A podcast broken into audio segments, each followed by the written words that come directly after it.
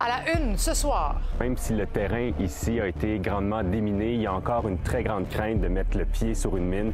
Nouveau info en Ukraine, le pays est devenu un véritable champ de mines qui terrorise la population.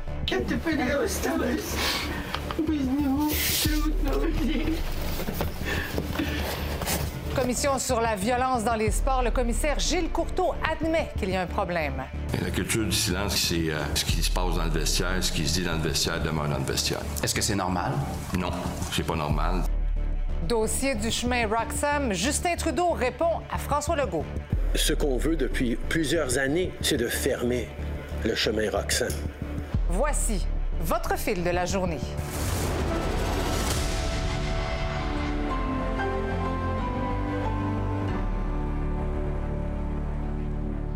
Bonsoir, bon mercredi. Les révélations de la semaine dernière hein, sur les initiations dans le hockey junior ont secoué tout le monde. Les représentants du monde du hockey ont dû se défendre en commission parlementaire aujourd'hui à l'Assemblée nationale. Simon a suivi ça pour nous. Donc, ça a commencé, Simon, avec la LHJMQ et le commissaire Gilles Courteau qui a admis finalement qu'il existait une culture du silence au hockey. Oui, une culture euh, du secret de vestiaire, a dit même euh, M. Courteau. Euh, donc, a dit qu'il ne peut pas savoir, lui, comme commissaire de la Ligue, ni ses acolytes à la tête de la LHJMQ, ce qui se passe dans un vestiaire d'une de leurs équipes une fois que la porte du vestiaire est fermée. Donc, c'est pourquoi euh, la LHMQ va mettre en place à partir de la saison 2023-2024 ce qu'ils appellent le code du vestiaire, euh, donc qui va s'appliquer aux joueurs et aux entraîneurs et ça va inclure d'ailleurs euh, des mesures pour éviter ces fameuses initiations dégradantes, ce qu'on appelle le bizutage, qui sont d'ailleurs déjà interdites dans la LHMQ. C'est, selon M. Courteau, déjà dans le code d'éthique, dans la constitution de la Ligue, c'est interdit, mais évidemment, comme il l'a dit, comme je le rappelle, il ne peut pas savoir ce qui se passe derrière les portes du vestiaire une fois qu'elles sont fermées. Euh, Monsieur euh, Courteau qui s'est également engagé devant euh, les membres de la commission aujourd'hui à rencontrer, pas personnellement évidemment les 400 joueurs, mais à les rencontrer par équipe à titre personnel pour les sensibiliser. On écoute Monsieur Courteau. Pour nous autres, dans le moment, avec nos différentes politiques, nos différents programmes, les programmes de prévention qu'on fait aux joueurs, qu'on fait au personnel, tout le monde est au courant que les initiations, c'est tolérance est interdit. On va déterminer l'horaire. On vient de finir euh, une session ici. On va déterminer l'horaire avec euh, notre équipe. On va travailler. Puis on va euh, mettre en place ça pour que ça puisse se faire le plus rapidement possible. C'est Simon, Hockey Québec, qui représente les organisations de hockey mineur partout au Québec, dit finalement manquer de ressources pour surveiller ce qui se passe dans ces équipes? Ben voilà, parce qu'Hockey Québec, ce sont euh, des bénévoles principalement qui travaillent, ça chapeaute des dizaines de milliers de joueurs à travers à des centaines d'équipes un peu partout au Québec. Pour le directeur général, Jocelyn Thibault, euh, l'officier des plaintes est euh, un bon outil, mais qui devrait aller, selon lui, plus loin et plus rapidement. L'officier des plaintes, c'est ce qui a été mis en place par la ministre des Sports, Isabelle Charret, il y a de ça déjà quelques années, via le site de Sportaid. N'importe quelle joueuse ou joueur d'une organisation sportive, peu importe laquelle, partout au Québec, peut, si elle est victime d'harcèlement, d'intimidation, peu importe, porter plainte via euh, cet officier des plaintes. Euh, Hockey Québec, par contre, a une responsabilité euh, à l'égard des, joueuses et des joueurs pour instaurer une culture qui est positive. et, mais l'organisation, comme vous allez l'entendre via M. Thibault, fait avec les ressources dont elle dispose actuellement. On manque de levier, on manque, on manque de ressources. On aimerait, il y a, des, il y a de l'éducation, de, de la sensibilisation qui se fait, on aimerait en faire plus. Mais pour nous, Hockey Québec, en tant que palier provincial, c'est très, très, très difficile de savoir euh, comment ça se passe dans les différentes régions du Québec, dans les associations du Québec. Alors nous, on veut aider nos bénévoles, on veut aider les gens qui sont dans les, structures de hockey partout, mais malheureusement, on manque de ressources. Le député de Marquette, Enrico Ciccone, qui a questionné la LHJMQ, euh, la LCH et Hockey Québec aujourd'hui à savoir s'il existait chez eux un fonds pour dédommager des victimes, par exemple, d'agressions sexuelles. Est-ce qu'il y a déjà eu un règlement comme ça a été le cas de Hockey Québec? Tout le monde a répondu non. Et euh, évidemment, ce sont des déclarations qui sont faites sous mhm. serment ici en commission parlementaire. Présentement, les représentants de l'Université McGill qui euh, témoignent derrière ces portes. Bien, on vous laisse aller. Simon, merci beaucoup. Et justement, pour revenir un petit peu plus tard sur cette commission parlementaire, je vais m'entretenir avec Vincent Marissal qui est porte-parole de Québec solidaire en matière de sport, donc qui sera avec nous un peu plus tard. Un autre dossier maintenant qui retient l'attention, c'est celui du chemin Roxham. Le premier ministre Justin Trudeau a admis aujourd'hui qu'il voulait le fermer depuis quelques années, tout en précisant du même souffle qu'il n'y a pas de solution simpliste. Évidemment, Cette réaction fait suite hein, à la pression mise par François Legault au cours des, des derniers jours. Et pendant ce temps-là, il y a des demandeurs d'asile qui sont logés dans un hôtel au centre-ville de Montréal. Et parmi ceux-ci, il y a des enfants qui ne vont toujours pas à l'école. Véronique Dubé est allée voir comment ça se passe. Il est presque midi. Ça fait une heure que je me trouve au coin Saint-Hubert-Sainte-Catherine devant Place du Puy. Et j'ai pu constater que plusieurs familles y résident, dont plusieurs enfants en âge d'aller à l'école. Bonjour, madame. Bonjour. Est-ce que vous parlez français? Non? Espagnol. Espagnol. Les enfants ont quel âge? Et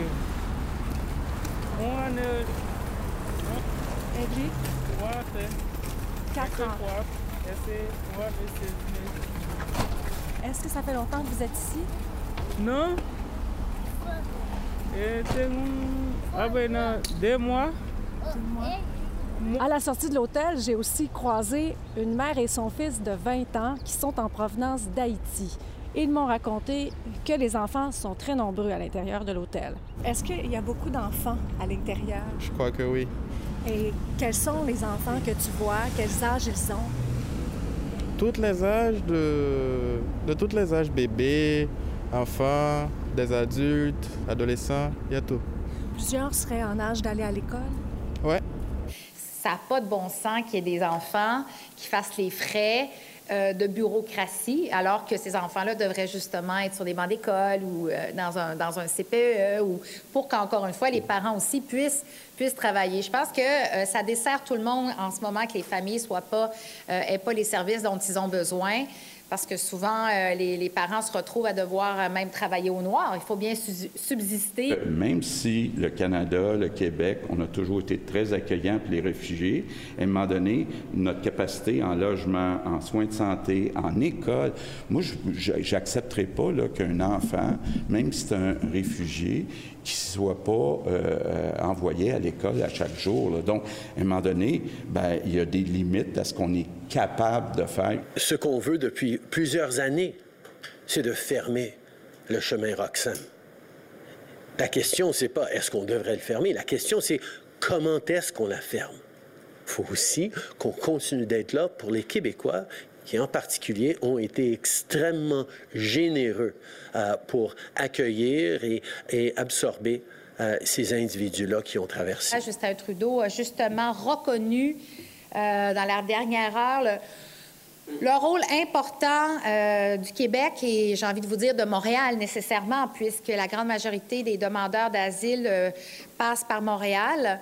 Euh, et ça, pour moi, c'est important. Ça fait du bien de l'entendre. On est en train d'être là pour le gouvernement du Québec. Je comprends qu'il faut qu'on en fasse davantage et on va continuer de le faire. Beaucoup de choses à dire sur la question du chemin Roxham. Je vais poursuivre la discussion avec l'analyste politique Carl Bélanger. Bonsoir, Carl. Bonsoir. D'abord, que penser de la réaction du gouvernement Trudeau d'aujourd'hui? Ben, C'est intéressant parce que hier, le ministre de l'Immigration, dans la première réaction, Sean Fraser, a dit euh, fermer la, le chemin Roxham en 30 jours, comme Pierre Poilievre le suggérait. C'était imprudent. A vraiment fermé la porte, en jeu de mots, à la fermeture de Roxham. Mais aujourd'hui, je pense que c'était la première fois où Justin Trudeau euh, parle ouvertement de fermer le chemin Roxham, même s'il a qualifié la, la, la, la solution de simpliste. On sent que les libéraux fédéraux commencent à sentir la soupe chaude, un peu coincée Mhm. entre la campagne de Legault et l'opposition à Ottawa. Bien, de notre côté, la position du chef conservateur Pierre Poilievre qui demande peut-être de le fermer d'ici 30 jours. Est-ce que, est que tu penses que, que c'est faisable? Ben, quand on a demandé à Pierre Poilievre comment il, allait, il pouvait faire ça, il n'a pas vraiment répondu. Euh, On lui a posé la question, une clôture, un mur. Il n'a pas vraiment voulu répondre. Ce qu'il veut faire, c'est vraiment mettre la pression sur Justin Trudeau, le blâmer lui. Euh, Mhm. alors, c'est intéressant. D'un côté, à Québec, on a le PQ qui talonne François Legault, qui lui est forcé de mettre la pression sur Justin Trudeau. Et de l'autre côté, ben, à Ottawa, c'est surtout le bloc qui était sur l'offensive sur le chemin Roxham. Or, dans les sondages, on constate au Québec que les libéraux sont légèrement en baisse, peut-être même plus en baisse qu'on le pensait. Alors, le Parti conservateur ne veut pas manquer le bateau, d'où la volonté de Pierre Poilievre de faire cette sortie-là pour tenter de reprendre un peu de momentum sur cette question. Oui. Quand tu regardes ça comme, comme analyste euh, politique, est-ce que tu peux en conclure que la campagne de François Legault porte fruit? Certainement que la campagne de relations publiques semble porter fruit, semble fonctionner avec les lettres au PM, avec les, la lettre ouverte dans le Globe. On maintient la pression sur Justin Trudeau. Euh, mais c'est certain que, euh, bon, euh, même si on, on, a fait quelques changements, il y a de plus en plus de réfugiés qui sont déportés vers l'Ontario, par exemple, mm-hmm. et on constate que l'électorat québécois porte une grande attention au débat.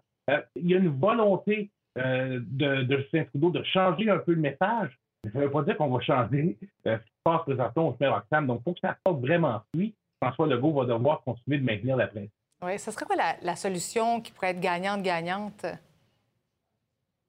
Pour Justin Trudeau, euh, il faudrait mettre fin à l'entente avec les pays tiers ou à tout le moins l'amender pour que les entrées irrégulières soient incluses. Hein, cette entente prévoit que le premier pays qu'on franchit est le pays où on doit demander asile. Mais si on franchit de manière irrégulière, ça ne fonctionne pas. C'est ce qui permet euh, l'afflux de réfugiés vers le chemin Roxham. Et le problème aussi, c'est que les autorités américaines semblent faciliter le déplacement de ces migrants vers la frontière canadienne. On achète des billets d'autobus, on les déplace en taxi, on leur montre la voie. C'est un mhm. gros problème, évidemment. Oui, ça sera à suivre. Merci beaucoup, Carl Bélanger, d'avoir été avec nous ce soir. Bien intéressant. Au revoir. Merci. On va l'Ukraine maintenant parce que le pays est désormais le plus miné de la planète. 40 de son territoire, imaginez, serait contaminé à différents degrés. Les mines sont sournoises, dissimulées, petites, mais l'impact de leur utilisation est gigantesque. Elles tuent, détruisent l'économie, bouleversent le quotidien de populations civiles, et ça souvent pour des décennies. Notre envoyé spécial en Ukraine, Louis-Philippe Bourdeau, a rencontré un fermier ukrainien, un homme qui a aidé à déminer son village et la veuve d'un homme tué par une mine. Приблизно десь штук 450. На цій території ми знаходили отакі міни, противотанкові міни. On estime qu'il y a environ 40 du territoire ukrainien qui est en ce moment contaminé par des mines. Pour faire le parallèle, c'est comme si c'était l'ensemble du Royaume-Uni. Donc, un peu partout en Ukraine, il y a des campagnes de sensibilisation, des pancartes qui ont été installées pour tenter d'éviter que des citoyens soient blessés. Mais parfois, c'est pas suffisant. В даний момент місцеві жителі дотримуються правил, не відвідують території, тому що дуже бояться за своє життя. Le retrait des Russes, ça ne veut pas dire pour autant un retour à la normale pour les habitants de Starostinsky. Ils empruntent maintenant des chemins connus, ils regardent où poser leurs pieds, ils sont en alerte constamment. Même notre équipe doit suivre cette règle. Nous marchons un derrière l'autre pour rester en sécurité. Si nous prenons un certain risque, c'est pour aller rencontrer Oliya. Son mari a survécu à des mois d'occupation russe, mais sa vie a pris fin six jours après la libération. Наша машина застряла. Муж вышел, что-то они переговорили. Муж разворачивает машину, ставит в село. Говорит, ты сиди в машине, Я им сейчас дорогу покажу и вернемся. Сел к ним в машину. Их там было трое. Мой муж четвертый. И я там тоже была. Я когда уже приехала, их вытащили с кабины, но уже трое были мертвые.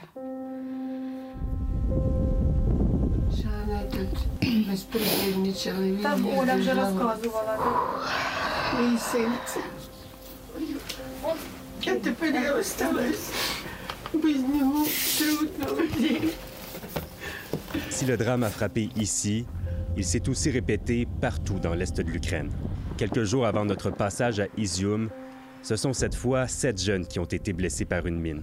Він її деякий час носив просто в кишені своїй, а потім рішив, вирішив перед товаришами похизуватися і кинув її.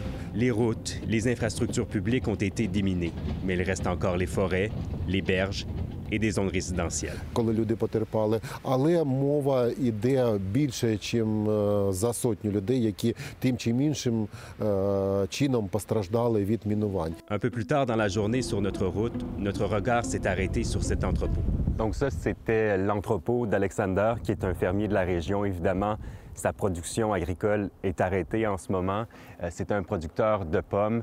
Et aujourd'hui, il nous expliquait entre autres que même si le terrain ici a été grandement déminé, il y a encore une très grande crainte de mettre le pied sur une mine parce qu'il connaît des fermiers, des travailleurs qui ont été tués au cours des derniers mois.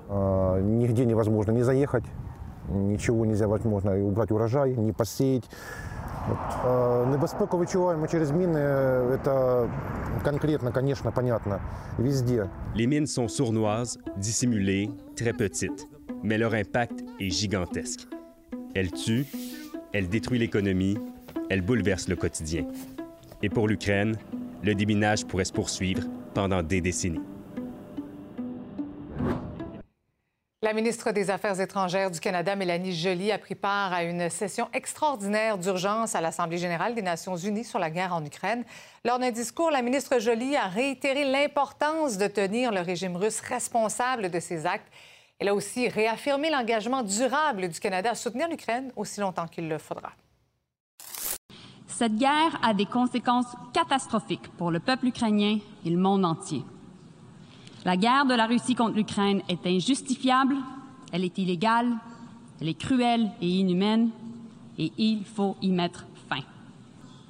Le Canada est inébranlable dans son soutien à l'Ukraine, et nous sommes déterminés à la soutenir aussi longtemps qu'il le faudra, de la résistance jusqu'à la reconstruction.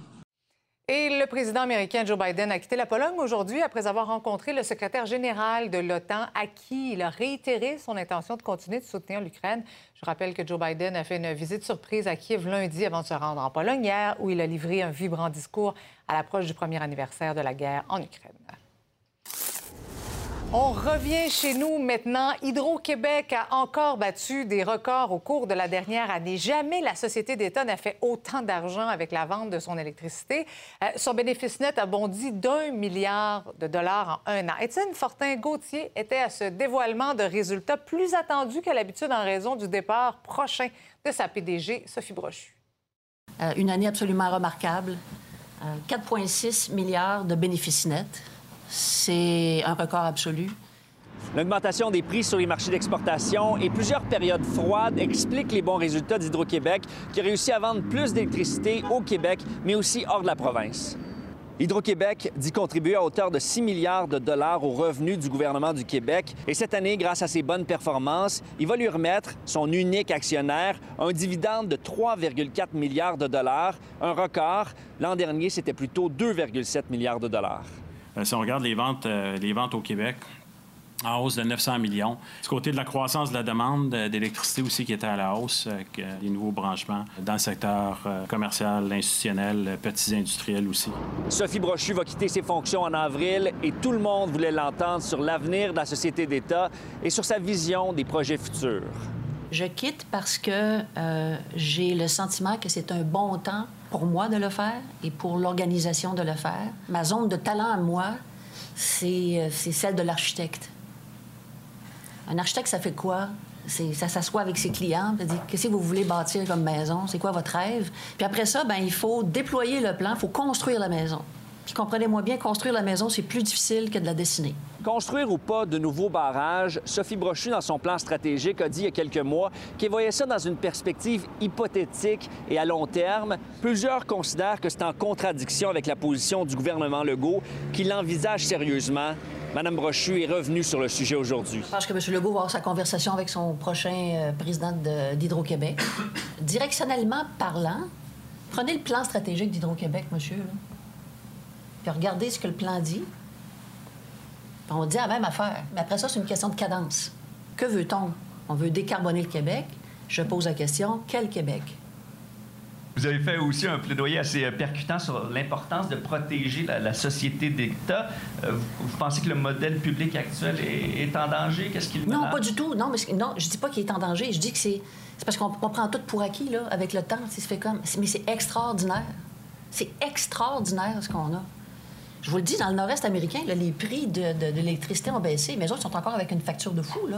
Et Sophie Brochu a eu un autre message pour le gouvernement du Québec, lui demandant de mettre à jour le plus rapidement possible le code du bâtiment, ce qui permettra à la province d'atteindre plus rapidement ses objectifs d'efficacité énergétique. Et Étienne, que je retrouve à mes côtés, toujours en lien avec l'énergie. François Legault s'envole quoi demain pour Oui. Terre-Neuve et Labrador? Exactement, pour euh, parler euh, avec le premier ministre là-bas euh, de l'entente entourant l'électricité qu'on a de la centrale de Churchill Falls, une entente euh, qui date de 1969 où on obtient pour 0,2 sous l'électricité là-bas du kilowattheure alors que c'est revendu 8 dollars. Donc les Terre-Neuviens trouvent que c'est une entente totalement injuste. Euh, elle dure jusqu'en 2041, donc sa, date d'échéance c'est 2041, mais François Legault veut y aller maintenant. Euh, il pense que ça pourrait euh, accepté une renégociation dès maintenant. Écoutez-le, mais l'opposition a un peu moins confiance quand même. L'idée, c'est d'essayer le plus vite possible de renégocier le contrat après 2041. Mais je veux tout de suite dire aux gens, là, ça sera pas facile, ça se réglera pas en quelques mois. Faut se méfier quand François Legault euh, prend le bâton du pèlerin puis qu'il dit je m'en vais négocier ça puis je vais revenir. On a vu ce que ça a donné dans les transferts en santé. Alors, il faut, faut- toujours relativiser quant aux ambitions de François Legault. Mais Andrew Fury euh, dit qu'il n'est pas à genoux face à François Legault. Euh, il voit que Québec a besoin euh, de plus d'électricité pour atteindre la carboneutralité en 2050. Donc, il se dit, j'ai peut-être un avantage. François Legault, lui, on l'entend, parle de, de nouveaux barrages. Donc, il dit, si on n'a pas cette électricité-là, on pourrait avoir Mhm. des alternatives. Donc, négociations qui pourraient être assez intéressantes, tendues, qui vont durer un petit bout de temps. Euh, et donc, on va surveiller, évidemment. On va avoir l'occasion de s'en reparler. Bon, Étienne, merci. Merci beaucoup. Merci. C'est l'impasse entre Québec et les employés du secteur public pour tenter de débloquer les pourparlers. La présidente du Conseil du Trésor, Sonia Lebel, ajoute 700 millions de dollars sur la table. Donc, ce montant-là va permettre de bonifier les conditions de travail proposées aux enseignants, aux infirmières, aux psychologues aussi. Sonia Lebel s'est dite déçue de la tournure des négociations avec les syndicats qui ne se sont pas présentés aujourd'hui à une rencontre. Je suis extrêmement déçue par cette prise de position qui demeure des, syndicats de décliner cette offre de discussion. Je, je suis déçue et je m'interroge du pourquoi. Pourquoi on refuse de venir discuter? Pourquoi on refuse de venir me rencontrer pour recevoir des propositions? Ce matin, l'objectif n'était pas de leur demander de signer sur le champ.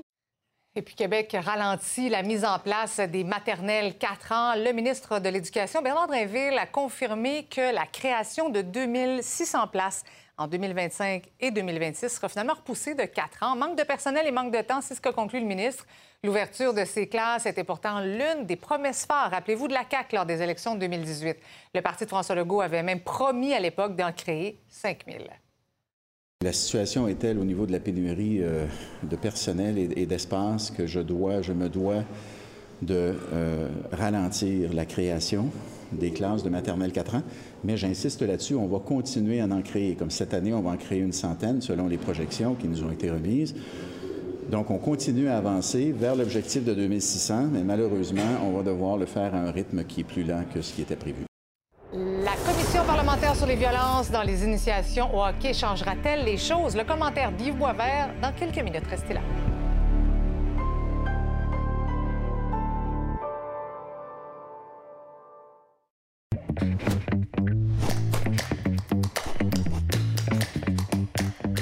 Salut Yves. Salut Marie-Christine. Évidemment, il faut revenir sur la commission sur les violences au hockey. Euh, Qu'est-ce que tu penses d'abord de cet exercice-là? Ben, écoute, les politiciens se sentent obligés, puis c'est un vrai sujet, donc, d'intervenir et puis de montrer qu'ils se soucient euh, du bien-être des jeunes. Euh, maintenant, c'est un exercice assez superficiel à la fin, parce que vous avez le commissaire de la Ligue de hockey junior majeur qui, euh, du Québec qui nous dit, écoutez, ce qui a été décrit dans la poursuite en Ontario, c'est pas arrivé au Québec. Euh, je suis pas au courant. Et puis, on, on- ça m'a pas été rapporté. C'est des affaires qui sont passées dans une autre époque, ailleurs.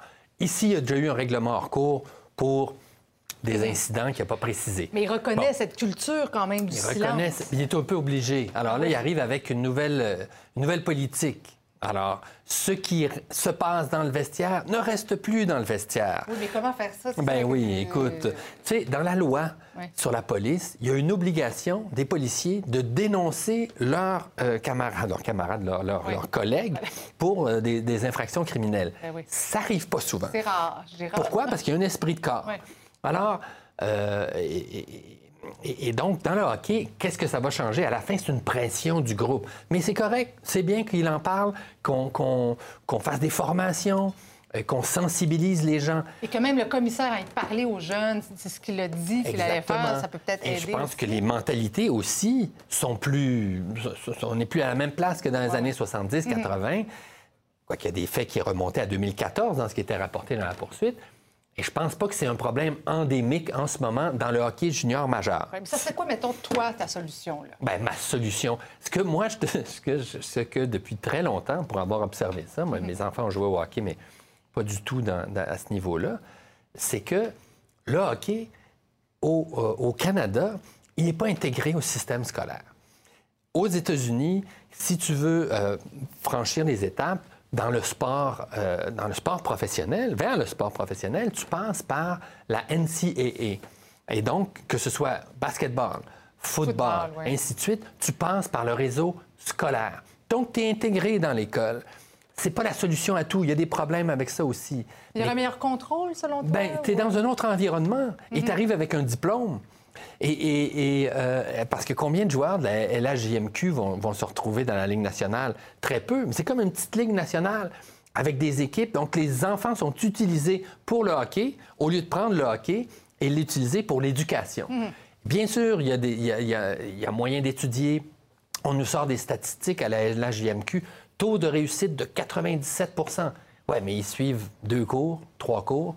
Et donc, pour moi, ça, c'est un problème qui est euh, plus important et, plus, euh, et, sur lequel on devrait se pencher. Et je sais que... Quand je veux dire plus important, c'est que ben, je pense que si c'était intégré au système scolaire, qu'il y aurait peut-être plus de surveillance, plus de ben, Il y aurait plus de surveillance, ça serait moins axé sur le hockey. Dans l'NCA, ils jouent 35 à 45 mm. parties par année. Ici, c'est 68. Traverse les maritimes, le Québec, de mm. Bécomo à Gatineau, à l'île du Prince-Édouard. Alors, ça, pour moi, la question de l'intégration avec les études, c'est beaucoup plus important parce que c'est pour les enfants, c'est pour les jeunes, c'est pas pour le hockey qu'on fait tout ça. On comprend. Merci beaucoup, Yves. À demain. À demain. Une nouvelle vous fait réagir, vous avez une histoire à partager, un sujet d'enquête à nous transmettre. Je vous invite à nous écrire à l'adresse courriel suivante, manouvelle à commercial nouveau.info.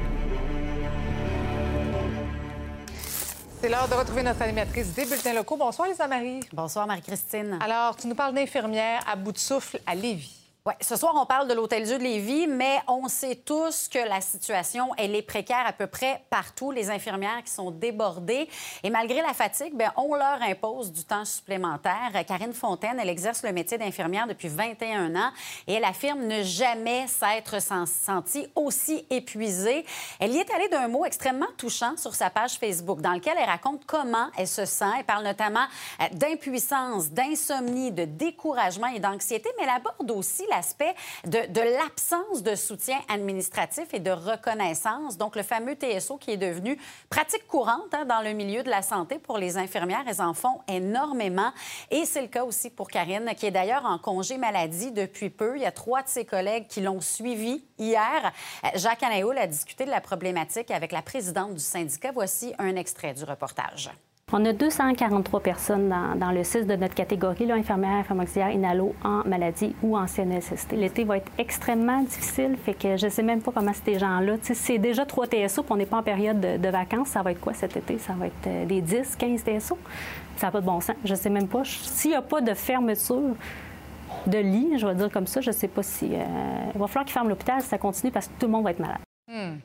Reportage complet sur nouveau.info et au Fil Québec dans un instant. Merci, Lisa Marie. Bonne soirée.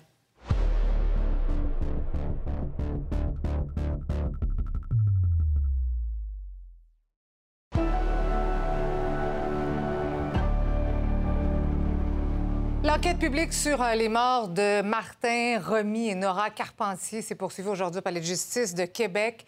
Euh, les policiers chargés de retrouver les deux fillettes et leur père disparus ont été laissés à eux-mêmes et forcés de se débrouiller pendant deux jours avec très peu de personnel, semble-t-il, de recherche. Mathieu, donc, euh, ces policiers-là sont encore très émus par le drame et l'un d'eux a même dit qu'il aurait donné sa vie pour sauver celle des fillettes.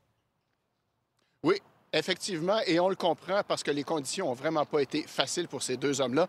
Je te rappelle, Marie-Christine, depuis le début de la semaine, on se demande si la SQ euh, a bien évalué la dangerosité mhm. de Martin Carpentier, si l'alerte Amber n'a pas trop tardé. Avec ce que j'ai entendu hier après-midi et aujourd'hui, je me demande si ça aurait changé quoi que ce soit Paul Gosselin, qui avait commencé à témoigner hier, agent euh, de recherche sur le terrain, est arrivé à sa première alerte Amber. Aucune expérience comme gestionnaire. C'est lui qui a dû ramasser ça au pied levé le 9 juillet, le lendemain de l'accident de disparition.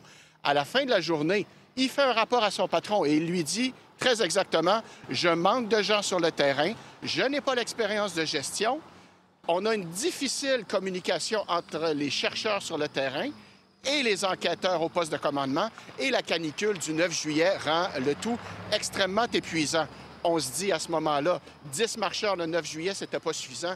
Il devrait donc y en avoir davantage le lendemain, le 10. Et non, Marie-Christine, Hmm. on lui en a affecté 7 seulement le lendemain, le 10 juillet. Finalement, c'est donc encore moins de monde pour chercher les petites filles. là. Exactement. C'est encore moins de monde. La seule amélioration, c'est que cette fois-là, M. Gosselin a pu se concentrer sur les recherches dans les boisés, euh, dans euh, les fossés. Et cette fois-là, c'est Martin Bonneau qui agissait comme gestionnaire euh, sur euh, le terrain. M. Bonneau, toutefois, est arrivé là assez désemparé lui-même. Il n'avait pas de topo de situation complet, ne savait pas, lui non plus, à quel point Martin Carpentier pouvait être dangereux. Il est arrivé et rapidement été submergé par les appels. Il a, euh, je le cite, euh, parlé de conditions de canicule extrêmes, un volume d'appels jamais vu. Il dit J'avais une misère à fournir, je portais plusieurs chapeaux, j'étais, je le cite encore une fois, à côté, à côté, j'en avais plein les bras. Alors, lui aussi a parlé de communication difficile. Il n'a pas eu d'agent de liaison avec le, euh, le quartier général avant la fin de cette journée-là. Alors, lui aussi a pris pour acquis qu'on lui donnait le maximum de gens euh, possible sur le terrain, mais ça a été extrêmement décevant. Et c'est pourquoi, et c'est comme ça qu'on a commencé, les deux étaient extrêmement émotifs. Martin Bonneau, Paul Gosselin avait la voix euh, nouée par les sanglots, Ah oui. et Martin Bonneau a dit Écoutez, euh, j'aurais donné ma vie pour sauver celle des deux fillettes. Le coroner Luc Malouin leur a dit Messieurs, je vous félicite pour votre bon travail. C'est pas vous qui êtes à blâmer. Vous avez fait ce que vous pouviez. Il devait quand même régner euh, un sentiment d'impuissance. Merci, Mathieu. Ouais, c'est pas de leur côté. Bonne soirée. Maintenant, les dons d'organes, ça reste un sujet délicat, mais tellement important. On n'a pas idée à quel point vivre dans l'attente d'une greffe peut être une grande source d'anxiété pour la personne malade et aussi pour ses proches. Ma collègue Anaïs a rencontré une maman de 39 ans dont le quotidien a basculé du jour au lendemain. Elle a appris lors d'un examen de routine qu'elle était atteinte d'une maladie auto-immune rare. Elle lance maintenant un cri du cœur pour se trouver un donneur. L'appétit, comment ça va? Euh, ça va bien. Je te dirais que ça varie. Euh, des journées, j'en ai moins. Des journées, euh, j'en ai plus. C'est ça, je trouve difficile dans la maladie rénale, c'est qu'on a l'impression que notre corps va bien, qu'on a plus d'énergie, mais finalement, on réalise que au niveau des, des résultats sanguins, notre sang n'est pas bien filtré, fait qu'on se ramasse avec des pas bons chiffres, là, si on peut dire ainsi. Des reins, c'est 24 heures sur 24, 7 jours sur 7, fait que malheureusement, euh, il n'y a pas de traitement qui peut, euh, qui peut remplacer ça, mais c'est ça, on fait ce qu'on peut. Donc la greffe devient urgente. La greffe devient très urgente, oui, parce que c'est la seule porte de sortie à euh, la dialyse péritonéale ou à l'hémodialyse. L'installation d'un cathéter qui s'appelle cathéter de dialyse péritonéale, qui est installé à l'intérieur de notre péritoine. Ce que ça vient faire, dans le fond, le péritoine, c'est l'enveloppe dans notre abdomen. Et avec ça qu'on va venir faire nos échanges. Dans le fond, on vient purifier notre sang, mais par cette enveloppe-là. Fait que ça, c'est ma routine euh, le soir que je dois faire. À tous les soirs. À tous les soirs. J'espère vraiment me trouver un donneur vivant le plus rapidement possible. Euh, j'ai fait le tour dans mon entourage. J'ai eu euh, trois merveilleuses amies qui ont répondu à l'appel, avec qui malheureusement ça n'a pas fonctionné. On a essayé le don croisé aussi, mais là, euh, les médecins ont découvert quelques petits trucs euh, au niveau de la santé Sébastien, donc ça n'a pas c'est Pas un candidat idéal non plus pour donner un rein. Donc, euh, moi, dans le fond, c'est ça. Je, je lance un cri du cœur pour que les gens euh, entendent mon histoire puis qu'ils réalisent aussi c'est quoi la réalité en, en insuffisance rénale terminale. Ça, c'est juste la dernière commande qu'on a reçue. Ça, c'est tout ce que ça prend en boire, dans le fond, pour euh, un mois complet de dialyse. Fait que après ça, il faut tout gérer, le- de les installer un peu partout dans la chambre. J'ai vraiment pas le choix. C'est vraiment un moyen de me tenir en vie en attendant que je reçoive ma greffe. Là.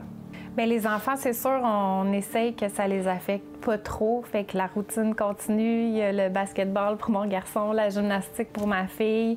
Euh, mais c'est sûr que ça demande beaucoup d'énergie de ma part. Et c'est dur d'avoir un peu, on va dire, dépéré chaque jour. Parce que à partir d'être en forme, une personne qui, jour après jour, elle s'affaiblit, elle maigrit. Puis euh, c'est ça, c'est de l'avoir. Euh, chaque journée est différente aussi. Euh, souvent, elle n'a pas d'énergie une journée, l'autre, elle va en avoir plus. J'ai hâte de retrouver ma vie. Dans le fond, j'ai l'impression que ma vie est sur pause depuis mon diagnostic en avril 2021. Sais, là, les gens recommencent à voyager, recommencent à sortir parce que la COVID euh, est moins présente. Mais moi, je me sens encore confinée là-dedans parce que justement, j'arrive pas à, à me trouver un donneur puis à me trouver un rein. Je veux voir grandir mes enfants retrouver ma femme en santé, surtout. Hmm. Père de la fillette martyre de Granby, qui est décédé en avril 2019, se présentera vendredi devant la commission des libérations conditionnelles. L'homme de 33 ans a plaidé coupable il y a 14 mois maintenant à une accusation réduite de séquestration. Il est admissible donc à une libération conditionnelle à compter du 8 mars puisqu'il aura purgé le tiers de sa peine d'emprisonnement de quatre ans, en incluant finalement ses trois mois de détention après son arrestation. Retour, restez là, on s'entretient avec le responsable en matière de sport pour Québec solidaire, Vincent Marissal. À tout de suite.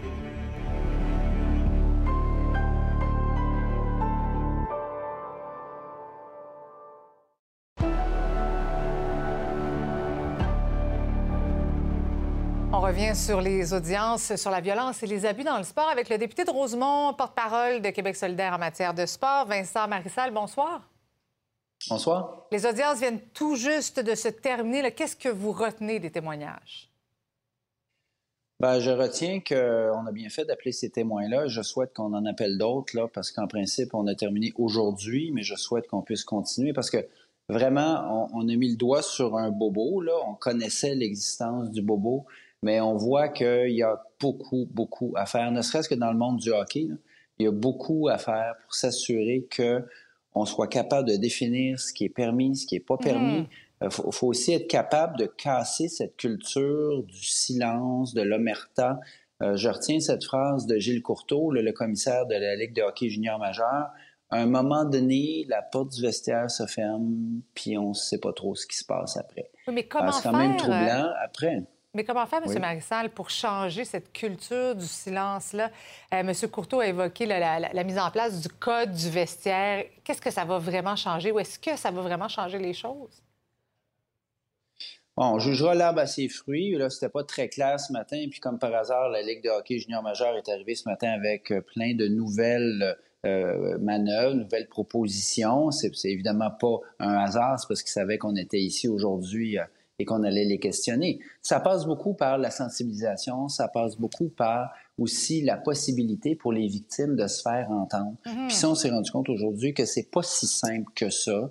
Non seulement c'est dans un groupe assez fermé où c'est peut-être pas très très bien vu de se mettre à parler parce que tu vas avoir des représailles, euh, mais en plus, en tout cas dans le cas de la Ligue de hockey junior majeur du Québec, le processus de plainte est complètement euh, inadéquat, c'est-à-dire que ça n'a pas l'indépendance voulue pour que quelqu'un qui se sente victime ait la liberté réellement de porter plainte. Il faut travailler tout ça en même temps. Est-ce que, est que d'entrée de jeu, ce serait important seulement de définir ce qu'est une initiation, ce qui est permis de faire et ce qui n'est pas permis? Probablement. Puis en ce sens, le dernier témoin de la journée, qui est le professeur Labo de l'Université euh, McGill, nous a éclairé quand même. McGill qui a eu une, situation épouvantable avec son équipe de football en 2005, puis une autre situation en 2015 avec ses deux équipes de basket, là, féminin et masculin. Mm-hmm. Euh, ils ont quand même établi certains critères assez précis sur ce qu'on peut pas faire. Déjà là, si c'est interdit, on sait qu'on peut pas le faire. L'approche de McGill aussi, c'est de dire, c'est interdit les initiations violentes. Ce qui est interdit, c'est ceci. Par contre, on peut tourner ça de façon positive pour qu'il y ait effectivement euh, une émulation entre les joueurs d'une équipe. Ça, c'est normal, ça a toujours existé, mais qu'on le fasse de façon positive. Alors, euh, moi, je serais prêt à entendre, par exemple, des psychologues du sport qui pourraient venir nous dire, regardez, c'est telle, telle, telle, telle chose qu'il faut faire. Parce que Vous savez, l'interdiction pure et simple, ce que ça fait, c'est qu'ils ne le feront pas à l'université, ils vont aller faire ça dans un bar ou dans une maison privée. Puis on va se retrouver probablement avec pire encore comme problème. Alors, c'est pas une mauvaise chose qu'on ait entendu McGill aussi. Oui. Donc, si je comprends bien, là, vous avez demandé, parce que normalement, là, c'est terminé pour la journée, mais vous avez demandé euh, au Parti de l'Assemblée nationale une prolongation des travaux. Qui vous aimeriez entendre? des joueurs. Euh, on serait très, très heureux de recevoir, par exemple, Sheldon Kennedy. On est en contact, on travaille éventuellement pour l'inviter en souhaitant qu'il puisse venir parce qu'évidemment, il s'est fait mettre beaucoup de bâtons dans les roues, lui, notamment par Hockey Canada, quand il a voulu révéler des choses. On le dit, par exemple, Sportaid, qui aide beaucoup ici au Québec. Même la ministre des Sports, moi, j'aimerais beaucoup qu'on soit capable de mm-hmm. dialoguer avec elle dans un, dans un contexte constructif, parce que je pense qu'on veut aller vers la même destination. Je viens de le dire, des psychologues des sports. Comment on, change quelque chose qui est épouvantable en quelque chose de positif? Oui, comment changer cette culture dans le sport? Vincent, Marissal, merci beaucoup d'avoir été avec nous ce soir. Merci de l'invitation. Merci. On reste dans le monde du hockey parce qu'il y a un revirement de situation chez les élites de Jonquière. L'entraîneur-chef Arnaud Dubé va finalement reprendre son poste. En fait, c'est une saga qui fait énormément jaser depuis une semaine maintenant. Arnaud Dubé a démissionné jeudi dernier en raison d'une plainte pour des propos homophobes tenus durant la saison 2021-2022. Les joueurs et les parents de la saison actuelle l'ont défendu et exigé son retour. Pierre-Alexandre Fontaine a les détails. Arnaud Dubé était absent pour l'annonce de son retour. On nous a expliqué que les derniers jours ont été très difficiles pour l'entraîneur-chef, mais donc officiellement de retour derrière le banc. Ceux qui étaient là pour l'annonce, on avait Yannick Gagné, le président de la Ligue M18-3A. On avait également Michel Simard, qui est le président des élites de Jonquière. On a d'abord rappelé qu'on avait reçu des plaintes en novembre 2021, des plaintes d'harcèlement, de violence psychologique, de propos diffamatoires contre l'entraîneur. Et certains membres de l'organisation aussi avaient reçu certaines plaintes. Mais donc, ce qu'on nous explique, c'est que par la suite, on avait entamé un processus avec les gens d'Hockey Québec et avec l'officier des plaintes. Arnaud Dubé, à ce moment-là, s'était excusé, avait fait un mea culpa sur ce qui s'était passé et tout le monde avait été blanchi. Par contre, l'information est finalement sortie publiquement la semaine dernière. L'organisation qui nous a mentionné que certains propos, certains faits avaient été relatés hors contexte. Donc, je vous laisse entendre là-dessus le président de l'équipe commenter le retour de son entraîneur-chef. On n'a pas essayé de le convaincre, mais on savait qu'il avait pris sa décision sous le coup de l'émotion. Si j'avais été à sa place, j'aurais pris la même décision. Au moment où il a pris sa décision, je trouvais que ça avait, de l'allure. Je, je trouvais que ne pouvait plus supporter ce qui arrivait dans le moment. Il va se relever de ça. C'est un petit gars qui est solide. Actuellement, la commission qui se penche sur la culture du hockey fait énormément jaser concernant l'équipe Canada, concernant le hockey junior, concernant les initiations. Et le président des élites de Jonquière a voulu en glisser un mot. Parce que, sans vouloir dire pourquoi l'information des plaintes est sortie publiquement, a dit que les élites avaient probablement été victimes de cette culture du hockey. Si on continue dans un climat comme ça, les entraîneurs d'équipes de hockey qui ont des salaires pas trop élevés, il n'y en aura plus, là, tantôt, là. Il n'y aura plus, là, des gens pour s'impliquer. Quand j'entends que cinq parents ont laissé pendant des mois le jeune dans un milieu toxique comme il a été décrit, je me dis où vous étiez, quel est votre intérêt? Les parents, les adultes sont le problème des hockey, du hockey dans le moment au Québec. Il va falloir qu'il y ait un changement de culture. Après trois ans de pandémie, une dizaine de festivals montréalais lancent un cri d'alarme. Dans une lettre publiée ce matin, ils affirment craindre pour leur survie. Parmi les signataires, on retrouve notamment Montréal complètement cirque, Fantasia et le festival Nuit d'Afrique. Selon eux, le financement actuel ne leur permet plus de maintenir les emplois nécessaires au bon déploiement de leurs activités.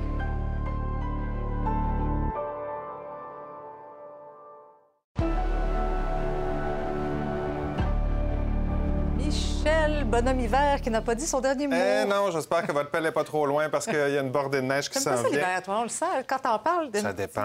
Petit goût amer. Quand la neige est belle pour aller faire du ski de fond, oui. Pas pour pelleter. avec de la poudrerie comme demain, je pense pas. Ça commence cette nuit, entre 10 et 20 cm euh, dans le Grand Montréal, une partie des euh, Laurentides, la Naudière également, la Montérégie.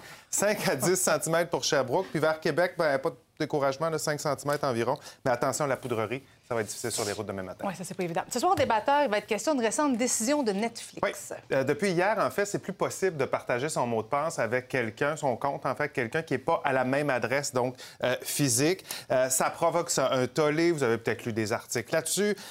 et on a vu réapparaître le mot-clic boycott Netflix. On vous demande ce soir aux débatteurs, les plateformes de visionnement comme Netflix, est-ce que vous avez l'impression qu'elles tiennent les familles en otage? On va en débattre ce soir avec quatre débatteurs. Geneviève Peterson qui sera avec nous, Dominique Vallière également, Catherine Beauchamp et euh, François Lambert. Donc, débat à 22h30. Euh, allez voter. On veut euh, savoir ce que vous en pensez. Merci. Bonne émission, Michel. Merci beaucoup. Bonne soirée. Excellente soirée. À notre antenne, on se retrouve demain, 17h.